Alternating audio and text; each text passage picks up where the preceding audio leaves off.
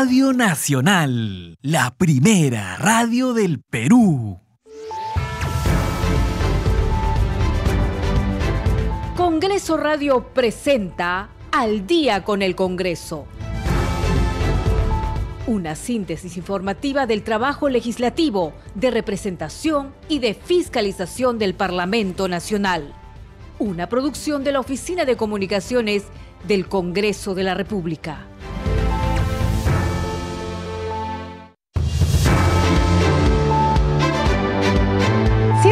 Noche con 00 minutos. ¿Cómo están? Bienvenidos al programa Al Día con el Congreso. Les saluda Danitza Palomino y estas son las principales noticias del Parlamento Nacional.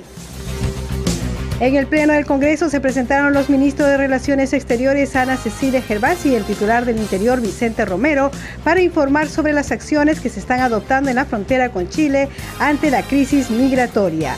Con 68 votos en contra, el Pleno del Congreso no admitió la moción 5846 que proponía interpelar a la ministra de Salud, Rosa Gutiérrez. El presidente del Congreso, José William Zapata, firmó la autógrafa que propone modificar la Ley Nacional del Cáncer a fin de garantizar la cobertura universal y gratuita de los servicios de salud para los pacientes oncológicos. El titular del legislativo manifestó que la proyectada norma permitirá que este mal que sufren muchos peruanos esté a cargo de especialistas con experiencia que manejan la enfermedad. Asimismo, el presidente del Congreso, José William Zapata, firmó la autógrafa de ley que promueve el régimen de obras por impuestos. La Comisión de Descentralización aprobó el dictamen recaído en el proyecto de ley 3102-2022-CR que mejora la focalización, la cobertura y los mecanismos de control del programa del vaso de leche. Siete de la noche con dos minutos, usted está escuchando al día con el Congreso. Bien, hay que decir que hasta hace unos minutos han estado en el Congreso de la República la ministra de Relaciones Exteriores Ana Cecilia Gervasi y el titular del Interior Vicente Romero respondiendo todas las interrogantes que tenían los congresistas respecto a cómo se está trabajando el tema, el problema migratorio en la frontera con Chile. Está eh, sesionando el Pleno del Congreso en este momento. Vamos a tomar la señal del canal del Congreso.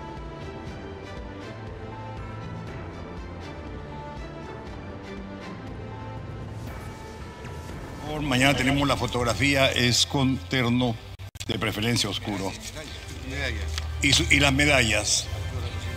Cortamos la, la sesión porque esa también fue solicitud de los congresistas.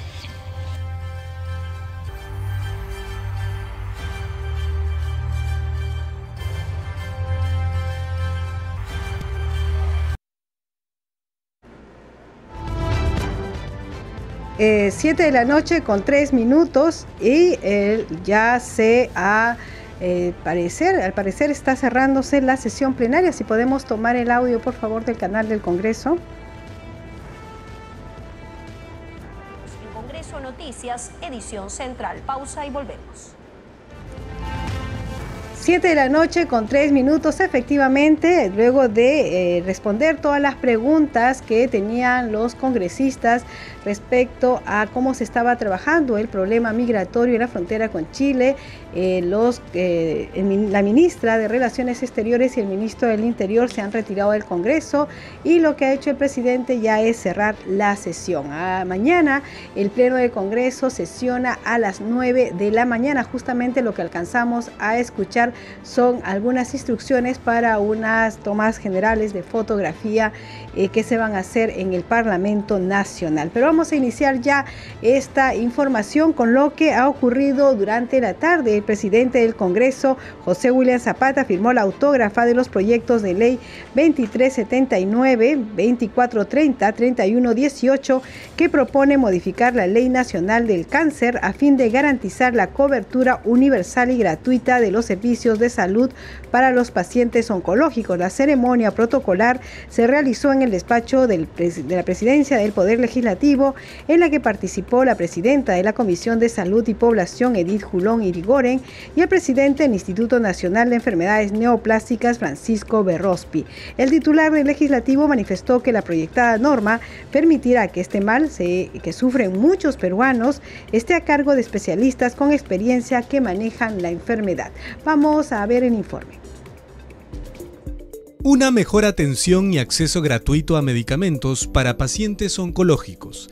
El presidente del Congreso, José William Zapata, firmó la autógrafa de ley para garantizar la cobertura universal para las personas que padecen de esta penosa enfermedad y destacó el trabajo que realiza el Instituto Nacional de Enfermedades Neoplásicas, INEN, y el Club de la Mama, quienes estuvieron presentes en esta actividad.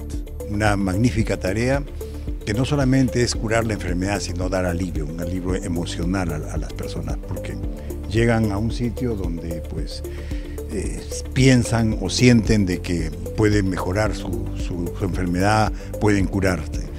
Y felicitaciones a la congresista Edith Julón por la tarea que ha hecho. Para el Congreso es, una, es, muy, es grande poder este, tener este, esta ley.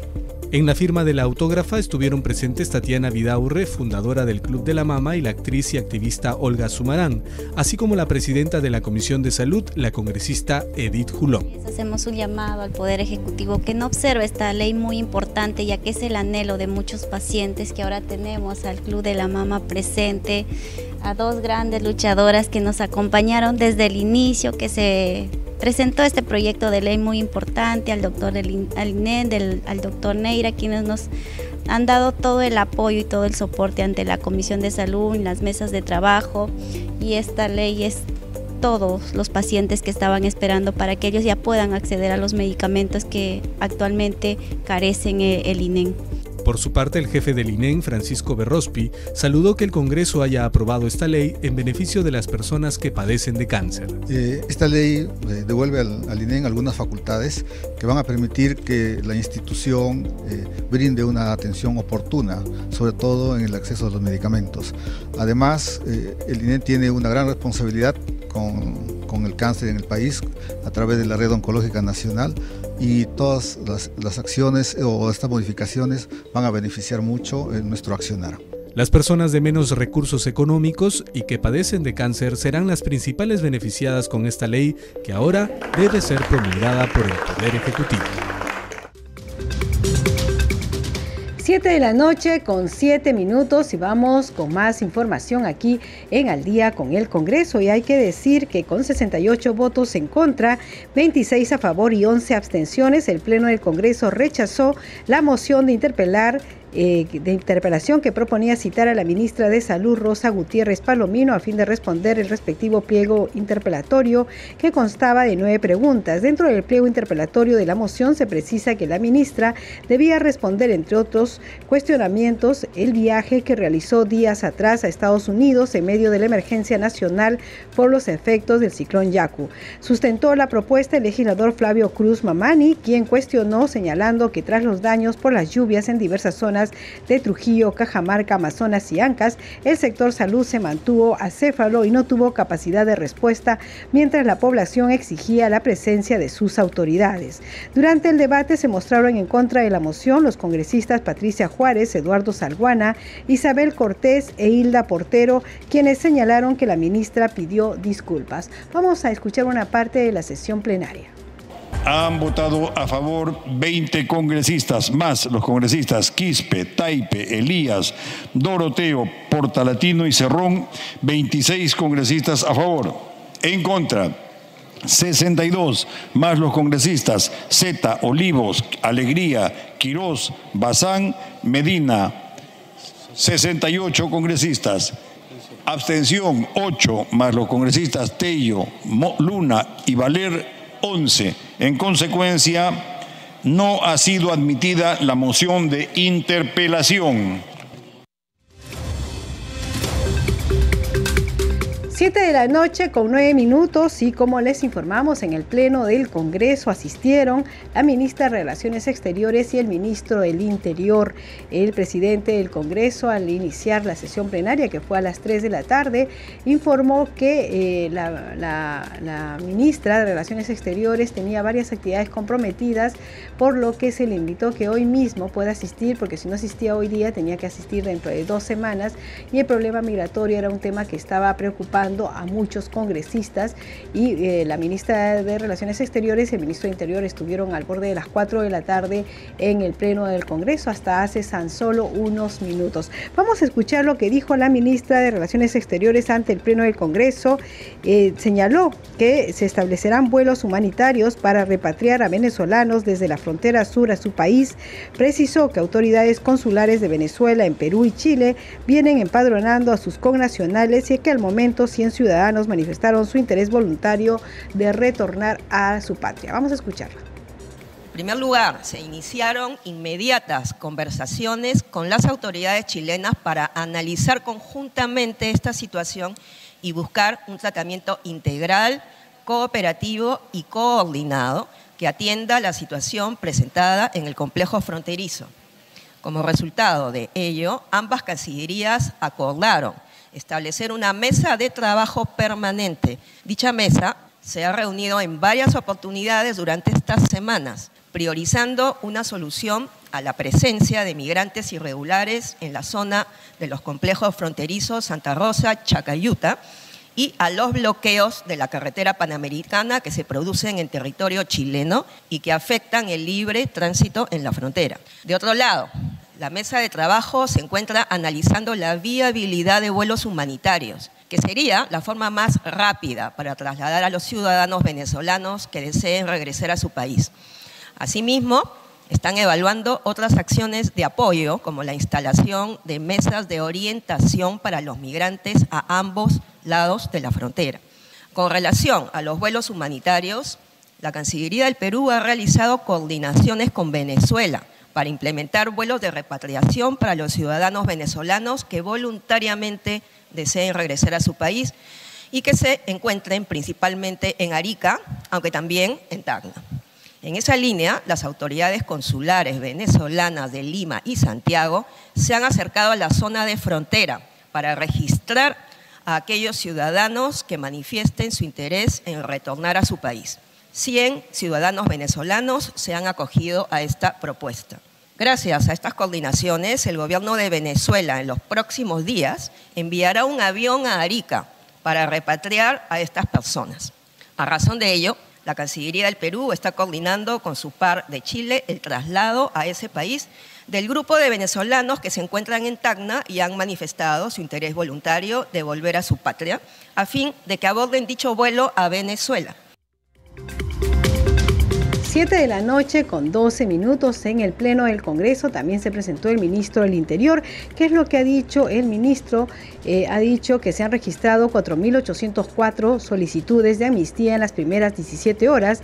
De ellos, el 97.23%, es decir, 4.671, corresponden a venezolanos. Se proyecta registrar a más de 96.031 ciudadanos extranjeros en situación irregular. Según la migración venezolana en el Perú, hasta el 20 de abril del presente año, seis regiones concentran más del 75% de población venezolana, principalmente en Lima, con 57.1%, La Libertad, Callao, Ica, Arequipa y Piura. Aseguró que el distrito de Lima es el más poblado por venezolanos, seguidamente de San Martín de Porres, con el 11.6%, San Juan del Urigancho, Atevitarte, con 6.6% y Los Olivos, con 6.1%, haciendo un total de 1.139.700 784 venezolanos en el Perú. Vamos a escuchar parte de lo que dijo en el Pleno del Congreso el ministro del Interior.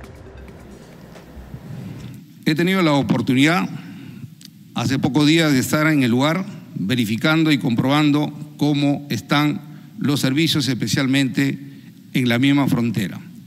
Una apreciación, la primera situación es que migrantes provenientes de Chile en el complejo fronterizo Santa Rosa intentaron ingresar a territorio peruano.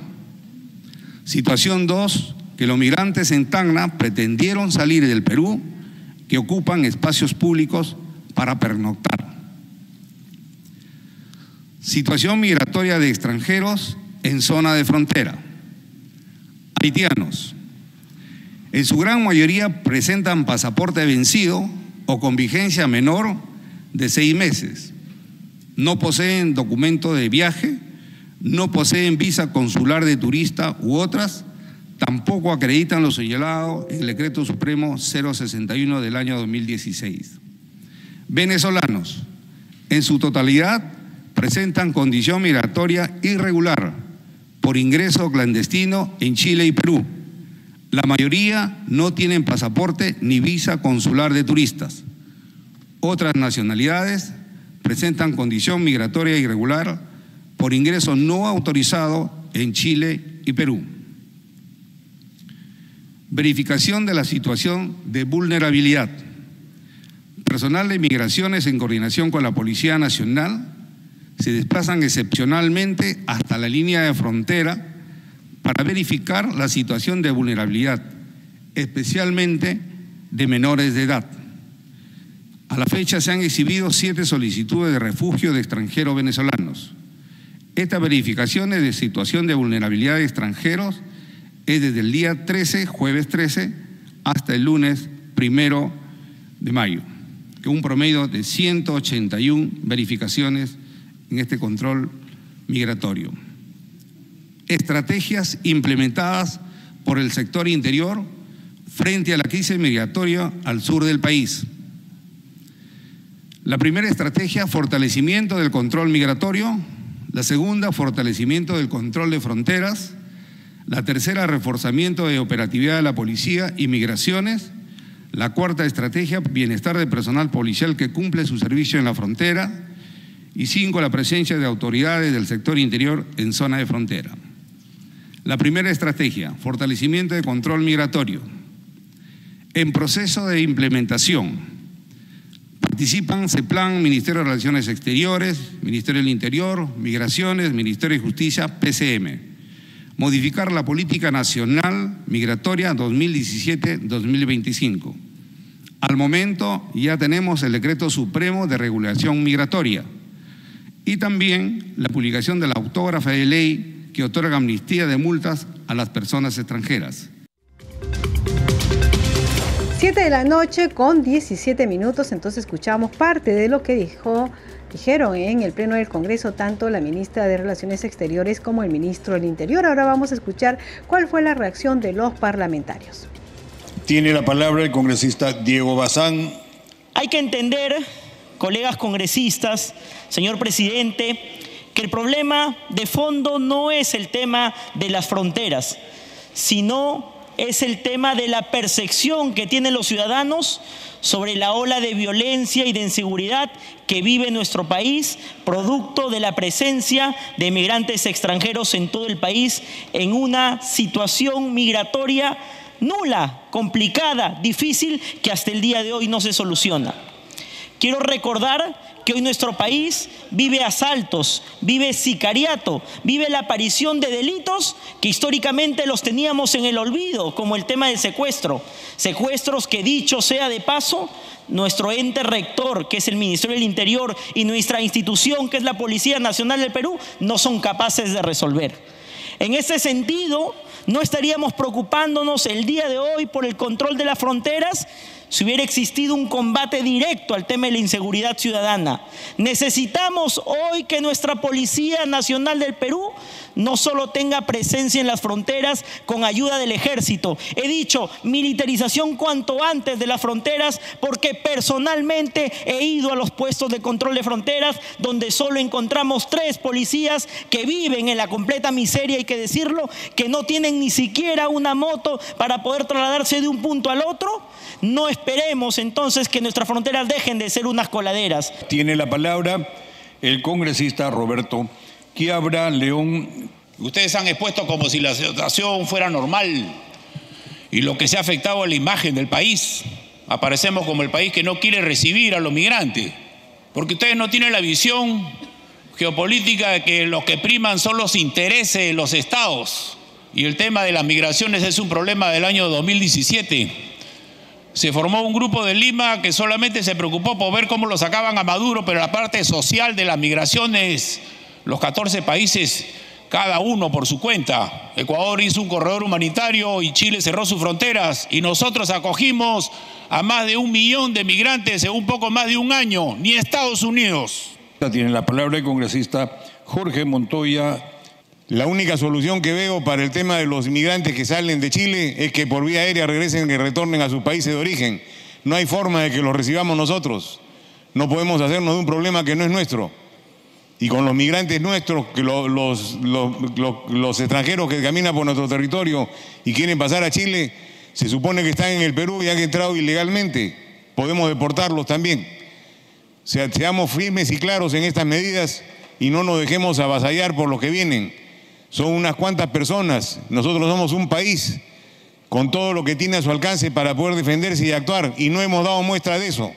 Hemos dado muestra de tibieza, de temor, no de, decisión rápida y, directa sobre la, amenaza que teníamos. Debemos cambiar nuestra actitud.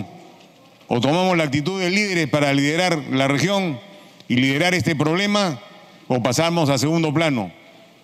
Creo que debemos tener la capacidad de poder convertirnos en líderes en la región, sentar al gobierno de Venezuela a conversar para que retornen lo que tienen que retornar a su país.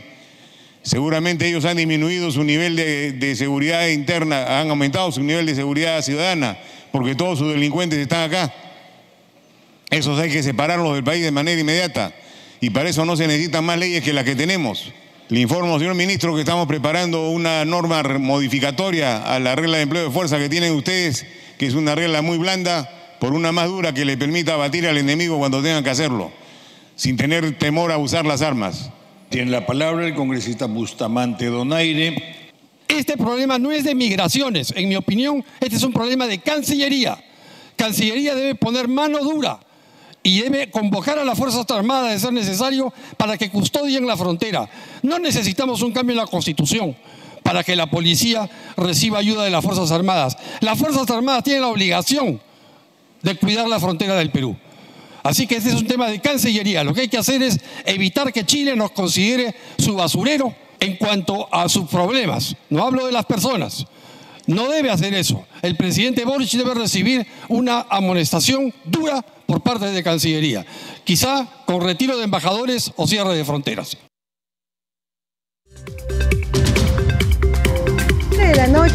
7 de la noche con 22 minutos. Vamos con más información aquí en Al día con el Congreso. Vamos con otras noticias.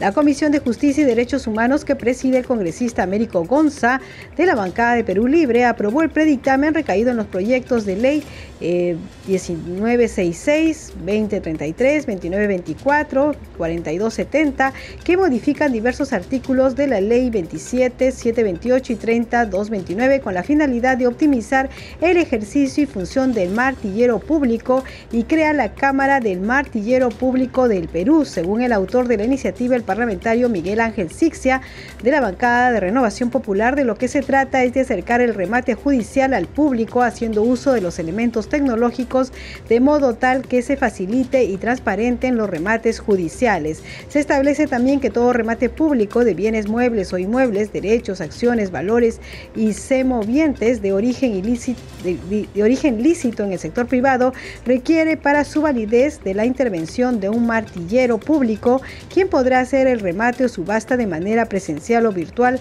a través de cualquier otro medio que prevé la presente ley. 7 de la noche con 23 minutos vamos con nuestra siguiente secuencia. Congreso en redes. A esta hora de la noche tenemos información con nuestra compañera Perla Villanueva. Adelante, Perla. Muchas gracias, Danitza. Buenas noches. Empezamos con la publicación de la congresista Diana González Delgado. En su mensaje en el Twitter informa que hoy el presidente del Congreso, José William Zapata, firmó la autógrafa de ley que promueve el régimen de obras por impuestos, iniciativa de mi autoría, dice la parlamentaria, que hace más atractiva la participación de la empresa privada. Continúa señalando que esta iniciativa también incluye en el mecanismo OXI proyectos para reducir la anemia y la desnutrición infantil, así como la construcción de viviendas en zonas de friaje. Tenemos otra publicación de la cuenta del Congreso del Perú en el Twitter que utiliza el hashtag Pleno del Congreso donde se lee que en atención a la moción 6170, la ministra de Relaciones Exteriores, Ana Cecilia Gervasi, y el ministro del Interior, Vicente Romero, informaron sobre las acciones que se implementan en la frontera con Chile, así como los diálogos con este gobierno a raíz de la crisis migratoria. Por último, de Anitza tenemos la publicación también en el Twitter de la bancada Perú Bicentenario. Utiliza el hashtag alerta dengue. Los casos de dengue se han incrementado drásticamente en las regiones de Ica, Piura y Tumbes, y los establecimientos de salud no cuentan con medicamentos para atender a las víctimas. Pido al Ministerio de Salud que actúe de inmediato. Y se comparte el video con la intervención en el Pleno, haciendo este llamado a las autoridades del Poder Ejecutivo por parte del parlamentario Jorge Martí Corena Mendoza del Grupo Parlamentario Perú Bicentenario. Hasta aquí, Danitza, nuestra secuencia Congreso en redes. Regresamos contigo. Muchas gracias, Perla Nueva. Y vamos con otras noticias. El Pleno del Congreso decidió dar continuidad del trámite a dos propuestas legislativas después de aprobar en forma unánime sendas aclaraciones de iniciativas aprobadas en la pasada Asamblea Legislativa del 12 de abril. La primera se refiere a la aclaración presentada por la presidenta de la Comisión de Salud y Población, Eva Julón, quien solicitó la rectificación de un error material en el contenido del texto sustitutorio conjunto de su comisión y la de Justicia y Derechos Humanos con relación a la autógrafa que promueve la donación de órganos y tejidos humanos para trasplante con fines terapéuticos. Similar destino tuvo la aclaración solicitada por el presidente de la Comisión de Defensa Nacional, Diego Bazán, en la que pide la rectificación del texto del dictamen aprobado el pasado 12 de abril, en el que se propone modificar la ley 24686 que crea en cada instituto de las Fuerzas Armadas y Policía Nacional el Fondo de Vivienda Militar y Policial respecto de la gestión de los aportes y de los aportes importantes del referido fondo. 7 de la noche con 26 minutos antes de irnos a la pausa, vamos con nuestra siguiente secuencia, Leyes para ti. ¿Vives en el extranjero y tienes un negocio de productos o servicios típicos peruanos? ¿Crees que le falta representación cultural? La ley que autoriza el uso de la marca Perú a ciudadanos peruanos residentes en el extranjero ha sido aprobada por el Congreso de la República con el fin de incorporarte dentro de las iniciativas brindadas por PromPerú y así puedas incluir la imagen de la marca Perú en cada producto o servicio que ofrezcas. Recuerda que el Ministerio de Comercio Exterior y Turismo es el responsable de adoptar las acciones pertinentes para que esta ley se cumpla. El Congreso hace leyes para ti. 7 de la noche con 27 minutos hacemos una pausa y al regresar vamos a escuchar las reacciones de los parlamentarios ante el informe de la Corte Interamericana de Derechos Humanos. Regresamos.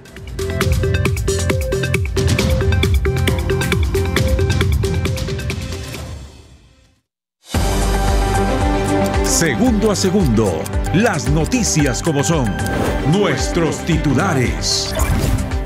7 de la noche ya con 28 minutos. La Corte Suprema indicó que se cumplieron los requisitos de extradición de Pamela Cabanillas desde España en el marco de las investigaciones por estafar con entradas falsas a miles de personas. El canciller de Japón, Yoshimasa Hayashi, afirmó que su país brindará su total apoyo al Perú cuando ejerce la presidencia del Foro de Cooperación Económica del Asia-Pacífico en el 2024. El Ministerio de Desarrollo Agrario y Riego indicó que la encuesta nacional de intenciones siembras 2023 se realizará el 4 de mayo al 4 de junio del presente año.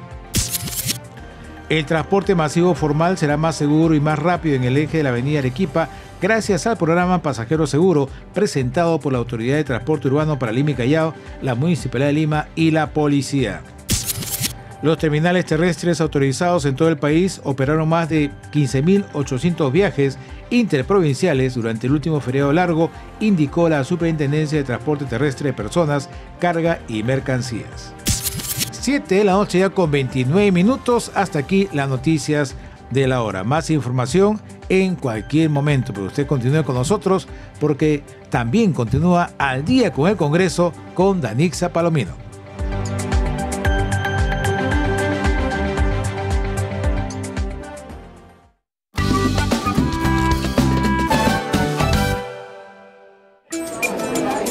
Sapanka Perú suyo runankunan huk niray yuyayniyuq kanku. Kikillanta huk niray qhawariniyuq. Huk niraytaqmi sapankanchispa kawsaymanta yachayninchis. Hinaqtinqa chaytan yupaychananchis. Nuqanchisqa manan llapanchischu kasukunchisman imaymana niykunata. Ichaqa allin ruwaykunapaqqa llapanchismi ari ninchis. llapanchistaqmi huk qhapa hatun Perú suyuta munanchis. Ichaqa manan maypipas mikhuna pisinanchu kanantaqmi llank'ana allin kawsay pacha ima. Kanantaqmi yapa ayllunchis samikaypi tinankupaq. Kanantaqmi maypichus munayta noqanchis pura uyinanchispaq chaytaq noqanchista tinkunachiwanchis. Manan sapallanchisqa atinchismanchu manan manan. Ichaqa huñunakuspaqa atisunchismi. Munay ruwayta wiñay wiñaypaq llapanchis aynakuspaqa sumaq allinmi kasunchis.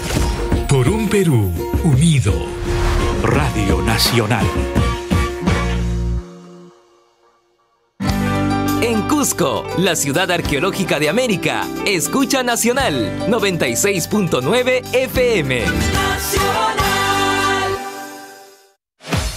Vive la emoción de la Liga 1 en vivo por Radio Nacional.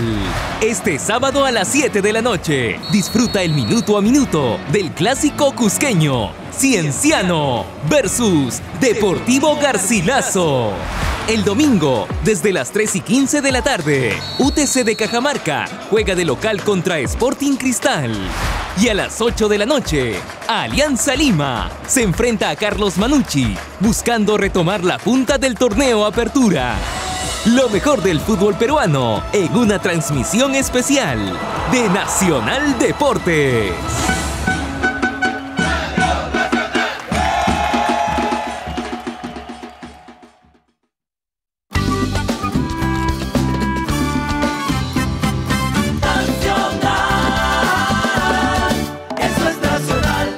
Radio Nacional, la primera radio del Perú.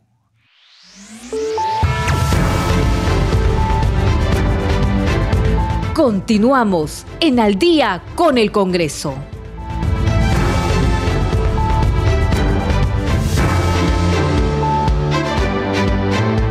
Siete de la noche con 32 minutos. ¿Cómo están? Bienvenidos a la segunda media hora del programa Al Día con el Congreso. Los estamos acompañando aquí en Radio Nacional. Marco Manchego en los controles, Alberto Casas en la transmisión streaming por YouTube y Danitza Palomino en la conducción. Vamos con los titulares.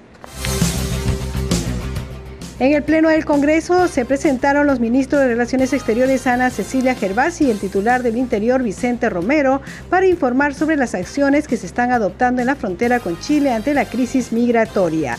Con 68 votos en contra, el Pleno del Congreso no admitió la moción 5846 que proponía interpelar a la ministra de Salud, Rosa Gutiérrez. El presidente del Congreso, José William Zapata, firmó la autógrafa que propone modificar la Ley Nacional del Cáncer a fin de garantizar la cobertura universal y gratuita de los servicios de salud para los pacientes oncológicos. El titular del legislativo manifestó que la proyectada norma permitirá que este mal que sufren muchos peruanos esté a cargo de especialistas con experiencia que manejen la enfermedad. Asimismo, el presidente del Congreso, José William Zapata, firmó la autógrafa de ley que promueve el régimen de obras por impuestos. La Comisión de Descentralización aprobó el dictamen recaído en el proyecto de ley 3102-2022 que mejora la focalización, la cobertura y los mecanismos de control del programa del vaso de leche.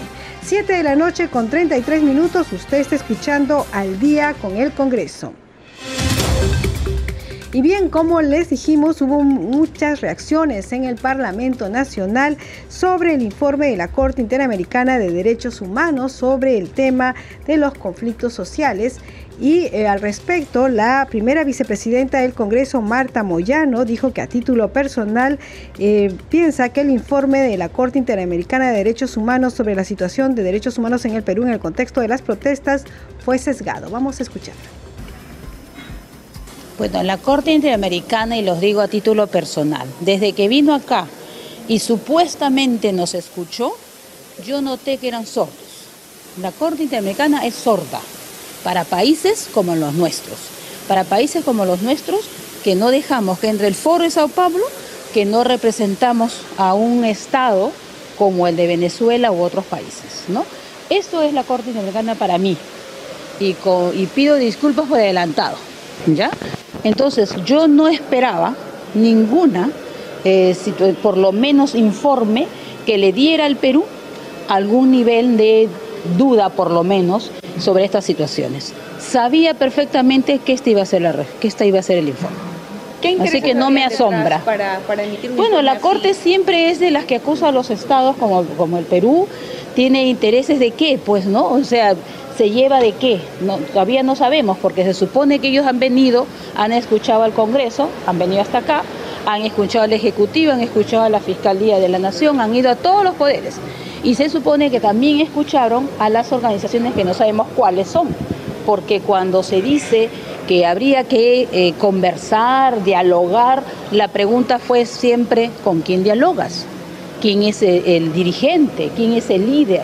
No había con quién dialogar supuestamente, según la opinión de ellos, ¿no? Entonces, yo creo que hay esta situación y que no escuchan, y si no escuchan a un Estado, pues no nos debemos preocupar. ¿Cuán ¿no? vinculante, congresista, podría ser este informe y cómo tomar las recomendaciones del mismo? Bueno, yo personalmente vuelvo a repetir y sigo hablando a título personal para que después no me, no me metan en un grupo. Yo no le haría caso. Simple y sencillamente. Pero esto No tomaría en cuenta. estaría sumando al informe de Human Rights que también dijeron que había Bueno, también es una. ONG, recuerden, ¿no? El informe, ustedes son acá, eh, digo, las- la, la prensa es una institución también, ¿no? Y entonces la prensa tiene sus propios también informes, sus propias comunicaciones, sus propias opiniones respecto de lo que pasó en el Perú. Y entonces, ¿por qué hacerle caso a una institución sesgada? Porque desde mi punto de vista es una opinión sesgada. Y que en cambio acá no, acá ustedes tienen diversas formas distintas, no piensan igual, obviamente, ¿no? Pero ¿por qué hacerle caso a un informe sesgado? Para mí es una institución extranjera que tiene una opinión sobre el Perú desde mi punto de vista sesgada. Podemos respetarlo no. internacional por cómo nos ven. Bueno, eh, a nivel internacional dependiendo de qué países, ¿no? De qué países y cómo nos ven. Siempre hemos demostrado, el Perú le ha demostrado al mundo que se defiende solo y que hace sus cosas eh, democráticamente y que, va, y que va a defender la institucionalidad democrática siempre. Con errores, claro que sí, ¿no? Con excesos también, pero es el Perú el que nos sancionamos.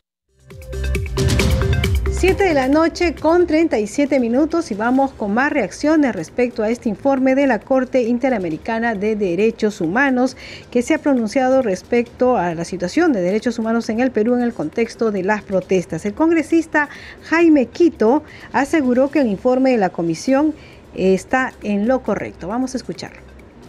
Y no era sorpresa a la, señora Dina Boluarte que hoy está ostentando de forma irregular este cargo, porque no se puede estar sobre la cima de muertos, estando en el poder y encima tener como ese eh, ministro o que fungían de exministros como el de Educación, que señalaba que, debían retira- retirarse de derechos humanos o que señalaban determinadas cosas que retiraron también a una de las que integraban el de derechos humanos, esto fue, el fin de semana, porque ya sabían lo que iba a venir. Hubo violencia en las calles, quema de comisarías. ¿No considera usted, como algunos también sostienen, que sería un informe un tanto sesgado por parte de la comisión? No, si usted lee el informe de la Comisión de la Verdad, indica que también hubieron esos hechos, pero ¿quién es el que tiene que velar por la vida? Es el Estado.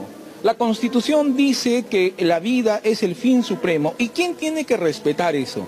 Es el Estado. ¿Los muertos de dónde son? Los muertos son de las entidades que son parte del Estado y la responsabilidad se concentra en el quien tenía el poder político y en esos entonces, quien, o en esos entonces y ahora lamentablemente, es la señora Dina Boluarte y también el señor Otárola y todos los ministros de este gabinete que, tiene que, que tienen que responder. Es lo lamentable, ¿no? O sea, tener un informe que no sea vinculante lo van a tener simplemente como un discurso que esté en el papel, como le gusta tomar a este gobierno este tipo de cosas, y lo que van a hacer simplemente decir que no pasó nada es seguir con la impunidad. 7 de la noche con 39 minutos y vamos con más reacciones respecto de este informe. Eh, sobre el informe de la Corte Interamericana de Derechos Humanos también opinó el tercer vicepresidente del Congreso, Alejandro Muñante. Consideró que el informe no protege los derechos humanos de toda la población. Se preguntó dónde están los policías víctimas de ataques en las manifestaciones, dónde están los peruanos enfermos que no llegaron a un hospital por el ataque a sus ambulancias por parte de turbas, entre otros. Vamos a escucharlo. Como parte de la mesa directiva pedirán reunirse con la presidenta Dina Boluarte también para poder hablar y coordinar acerca de un pronunciamiento en conjunto acerca de estas conclusiones? Vamos a evaluarlo, pero eh, definitivamente este tema le corresponde enteramente al gobierno, ¿no? porque es un tema que maneja el relaciones exteriores y, y la política de Estado ya sabemos que está a cargo del gobierno. ¿Quién es el Con agua tibia, en todo caso, usted dice, es vinculante y obviamente se puede entender, pero el hablar de masacres, asesinatos... Mira, que tienen que a ser ver, a ver, judiciales, Claro, a ver, de ejecuciones Mire, extrajudiciales también la, lo han mencionado. La, la Corte Interamericana concluye que podría haber masacre. Por favor, ¿qué informe es ese? O sea, ¿cómo es que se podría utilizar un lenguaje condicionante en una conclusión de una, de una investigación? ¿Cuál debe No ser la nada de respuesta del informe. gobierno frente a este informe, congresista? Bueno, yo creo que es un informe de rechazo, ¿no? Hay que apoyar nosotros la gobernabilidad y la, y la transición democrática en nuestro país.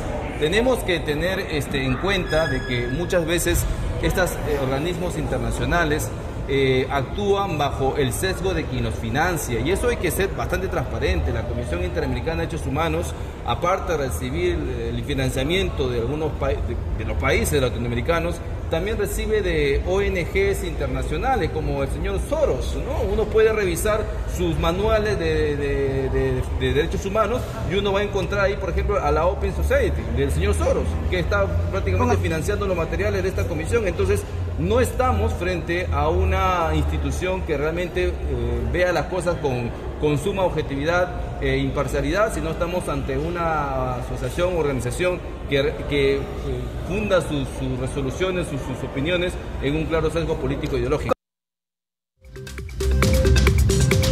7 de la noche con 41 minutos y como ustedes saben, el día de mañana sesiona también el Pleno del Congreso desde las 9 de la mañana, pero también sesionan otras comisiones. Por ejemplo, va a sesionar la Comisión Especial de Selección de Candidato o Candidato Apto para la elección del magistrado del Tribunal Constitucional. Y la citación va así. Tengo el agrado de dirigirme a usted. Mi condición de presidente de la Comisión Especial es el presidente que envía esta citación a los integrantes de la comisión. Dice lo siguiente, ¿no? Tengo el agrado de dirigirme a usted, mi condición de presidente de la Comisión Especial de Selección de Candidato o Candidato Apto para la elección de magistrados del Tribunal Constitucional, saludándole cordialmente y a la vez citarle a la primera sesión ordinaria de la Comisión Especial que se llevará a cabo el jueves 4 de mayo a la una de la tarde de manera presencial en la sala Francisco Bolognesi de Palacio Legislativo. Y firma José Luis Elías Ábalos, presidente de la Comisión Especial de Selección de Candidata o Candidato Apto para la elección del magistrado del Tribunal constitucional. Y entre los temas que figura en la agenda está el debate y acuerdo de la propuesta de plan de trabajo y también el debate y acuerdo de la propuesta para actualizar y modificar el reglamento del concurso de selección de candidato o candidato apto para la elección del magistrado del Tribunal Constitucional. Por supuesto, nosotros mañana a las 7 de la noche, como siempre, vamos a estar informándole de esta y otras comisiones que se realicen, se ejecuten el día de mañana en el Congreso de la República. Pero vamos a hablar ahora de la comisión de descentralización que tiene que ver con el vaso de leche. Bueno, la comisión de descentralización eh, que preside la legisladora Diana González aprobó por unanimidad el dictamen recaído en el proyecto de ley que mejora la focalización, la cobertura y los mecanismos de control del programa de vaso de leche. La propuesta busca derogar la ley 31554, ley que modifica la ley 27470, ley que establece normas complementarias para la ejecución del programa del vaso de leche, publicada en agosto del 2022, porque le restaría operatividad en cuanto a su funcionamiento y organización. Para entender un poco más de qué se trata esto que se ha aprobado en el Congreso, este dictamen, vamos con el siguiente informe. Por unanimidad, la Comisión de Descentralización aprobó durante su última sesión de trabajo el dictamen recaído en el proyecto de ley que mejora la focalización, cobertura y los mecanismos de control del programa de vaso de leche. La iniciativa plantea que las familias y las personas expuestas a la inseguridad alimentaria satisfagan sus necesidades alimenticias y nutricionales y se preste asistencia a quienes no estén en condiciones de pedir ayuda. Las modificaciones incorporadas en la fórmula legal responden mayormente a mejorar la selección de beneficiarios y con ello el alcance y la eficiencia de la entrega de las raciones. Ello manteniendo los estándares nutricionales como los mecanismos de supervisión y rendición de cuentas que ya han sido incorporados recientemente sobre la materia. Durante la sesión también se recibió opinión de algunas instituciones sobre el proyecto de ley que propone la creación de la Autoridad Nacional de Infraestructura. Entre ellos el presidente de la Cámara Peruana de la Construcción, Jorge Zapata Ríos. Como Capeco pensamos que no es conveniente que ahora eh, se desactive de alguna forma esta autoridad para que sea reemplazada por una autoridad nacional de infraestructura, que creemos que es necesaria esta autoridad nacional de infraestructura pero eh, debería tener un proceso eh, de adecuación y un proceso de, de etapas. Por su parte, Mariela Lucrecia Vargas, representante del Colegio de Ingenieros del Perú, indicó que como colegio profesional no están de acuerdo con el cambio y por el contrario han solicitado que se modifique la ley de contrataciones. También mencionó que van a presentar un proyecto de ley que proponga un ingeniero geólogo por cada municipio para que con su experiencia se trabaje en la prevención de riesgos. Del mismo modo, el gerente general del Instituto de Estudios Económicos y Sociales, Antonio Castillo, mencionó que el fracaso de la Autoridad de Reconstrucción con Cambios se debe a la falta de formulación de planes y realizó una comparación con algunos países de la región. Esta Secretaría Nacional de Planeamiento le da organicidad a todo lo que es el plan de infraestructura que tiene Colombia. No es que se hace una carretera o un puente en función porque le interesó a algún congresista o le interesó al gobierno o le interesó a alguien en el gobierno regional. No, esto se hace en función de un plan nacional de, infraestructura que existe. Logística en base a corredores económicos, en base a una función eh, económica y social. En el caso peruano, cuando conversamos con el ministro de Economía, y ustedes revisen por favor eh, invierte.pe, gran parte de las obras que se hacen no tienen una organicidad ni no siguen tampoco lo que podría ser el PICNIC, que es el plan de infraestructura nacional, etcétera. La sesión finalizó con la consigna de continuar recabando opinión de otras entidades y así evaluar el proyecto de ley que fue enviado por el Poder Ejecutivo.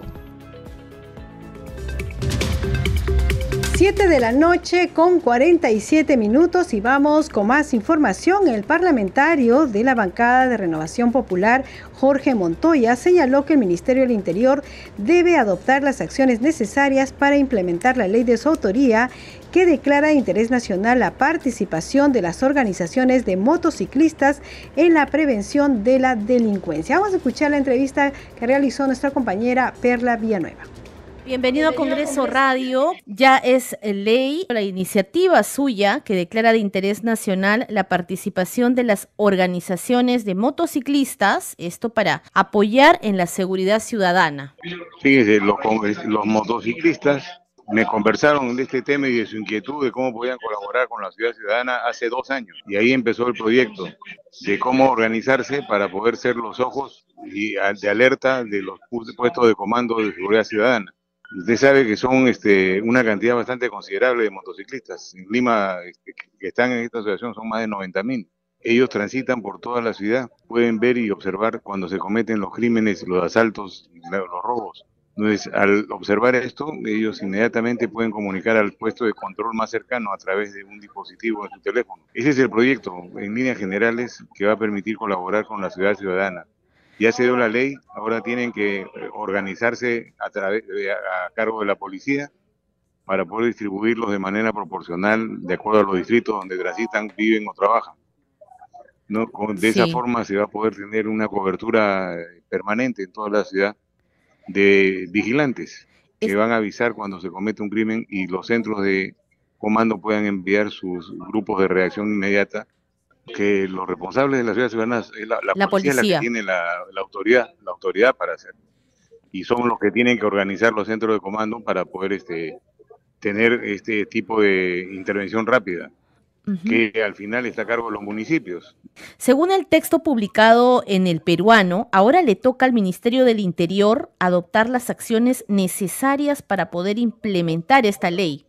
Así es. ¿De qué manera? que tenía que ser con la policía. Primero tiene que crear el dispositivo, ¿no? El app que tiene que ir en el teléfono. Ya. Que pueda permitir informar del incidente que están observando y la posición donde se encuentran, para que pueda ser ubicado rápidamente. ¿no? Y ese es un tema de desarrollo, ¿no? Que es fácil de hacer, o sea, no es complicado.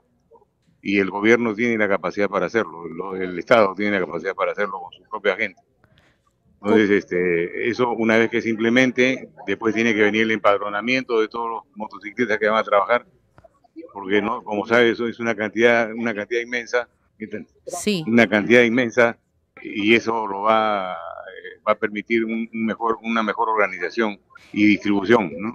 O sea, tiene todo un proceso para adelante que lo tiene que diseñar el Ministerio del Interior a través de la Policía Nacional. Esto va a tener una reglamentación, congresista, entendemos. Sí, tiene que tener una reglamentación y un entrenamiento también, ¿no? O sea, tiene que crearse códigos, tiene que crearse procedimientos para comunicaciones y una serie de detalles y tener una central que tenga la capacidad de recibir alertas simultáneas de alertas. diferentes lugares de la ciudad. ¿Y cuál es el plazo que tiene el Ejecutivo? Porque estamos hablando de la seguridad ciudadana, que es un problema álgido en nuestro país, en todas las Claro, zonas de nuestro saben, país. si, si saben valorar lo que se les ha puesto a su disposición, lo van a hacer lo más rápido posible. Muy bien, congresista. Eh, ha quedado claro entonces cuáles van a ser los beneficios de esta ley de autoría suya para declarar de interés nacional la participación de las organizaciones de motociclistas en el apoyo del cuidado de la seguridad ciudadana a nivel nacional. Muchas gracias, le agradecemos Y este contacto. A, sí, a ustedes, ustedes, buenas tardes. gracias, congresista. 7 de la noche con 51 minutos y vamos a dar a conocer que el congresista Diego Bazán, presidente de la Comisión de Defensa, ha dicho que se va a insistir con esta ley que propone que se permite el uso de armas no letales a los miembros del Serenazgo. Vamos con sus declaraciones. nuevamente a debatirse en el Pleno del Congreso. Pero ¿qué falta en todo caso para que se haya observado? ¿Qué es lo que falta para que ya se pueda aprobar? Falta voluntad política de parte del Ejecutivo. Yo lamento mucho que no se haya meditado este tema. Y obviamente falta voluntad de asignarles presupuesto a las municipalidades. Muchos alcaldes hoy quieren implementar, pero no tienen el presupuesto necesario para poder implementar eh, esta, eh, las armas no letales que son, lament- nos guste o no, tienen un costo que hay algunas municipalidades, por ejemplo las de Lima, que tienen ingresos propios directamente recaudados que sí pueden asumir, pero hay cientos de municipalidades con poco presupuesto que no pueden asumir este gasto. Congresista, justo una de las observaciones era de que la- los miembros de las Fuerzas Armadas no pueden capacitar a los serenos precisamente porque no están preparados para el tema de seguridad ciudadana. ¿Usted cree que podrían, o en todo caso ustedes han pensado que van a corregir esta parte? Se puede corregir, se van a hacer eh, algunas eh, mejoras, sin lugar a dudas, pero después vamos a ir por la insistencia en su totalidad. ¿El término de medios de defensa lo van a considerar en lugar? Bueno, el, el nombre no eh, marca la diferencia. La realidad es que acá o en, en cualquier país del mundo, este, esto se, se llama arma no letal y como tal tiene que utilizarse en defensa de los serenos. La situación de hace algunas semanas del sereno en el sur, en Surco, se hubiera podido evitar si el sereno tendría un chaleco antibalas o, o, eh, gas pimienta para inhabilitar antes que el delincuente saque su arma. Eso lo sabemos. Entonces la realidad del Perú demanda en estos momentos el uso de este tipo de instrumentos. Entonces le va a, eh, pedir de alguna manera prioridad para que se pueda poner de repente en el segundo, en el siguiente pleno, justamente para poder aprobar esa insistencia. Primero tenemos que debatirlo en la Comisión de Defensa Nacional, la vamos a hacer en el breve plazo y yo creo que en dos semanas podría estar entrando a debate en el Pleno. Dos semanas. Sí, ok. gracias. muy amable. 7 de la noche con 53 minutos y antes de irnos vamos con nuestra secuencia Leyes para ti. ¿Cansado de hablarle a un robot? ¿La atención automatizada en el proceso de tus compras te deja más dudas que respuestas? Ahora podrás contar con la alternativa de ser atendido por un humano en caso la tienda o proveedor cuente con atención automatizada asistida por inteligencia artificial, más conocido como chatbots. Gracias a la ley que garantiza la atención personal del proveedor, aprobada por el Congreso de la República, puedes reclamar a tus proveedores de servicios o productos por una atención digna y humana. El Congreso hace leyes para ti.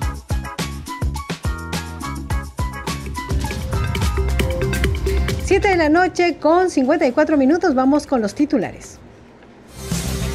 En el Pleno del Congreso se presentaron los ministros de Relaciones Exteriores Ana Cecilia Gervasi y el titular del Interior Vicente Romero para informar sobre las acciones que se están adoptando en la frontera con Chile ante la crisis migratoria. Con 68 votos en contra, el Pleno del Congreso no admitió la moción 5846 que proponía interpelar a la ministra de Salud Rosa Gutiérrez.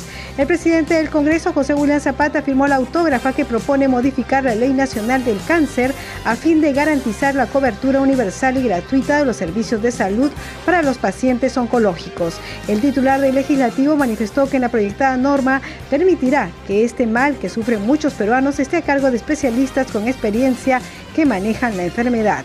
Asimismo, el presidente del Congreso, José William Zapata, firmó la autógrafa de ley que promueve el régimen de obras por impuestos. Y la Comisión de Descentralización aprobó el dictamen recaído en el proyecto de ley 3102-2022 que mejora la focalización, la cobertura y los mecanismos de control del programa del vaso de leche.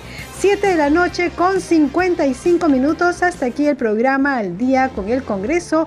Como siempre queremos agradecerles a nombre de todo el equipo de Congreso Radio. Aquí en Nacional los hemos acompañado Marco Manchego en los controles, Alberto Casas en la transmisión streaming por YouTube y Leonardo Escriba en la unidad móvil.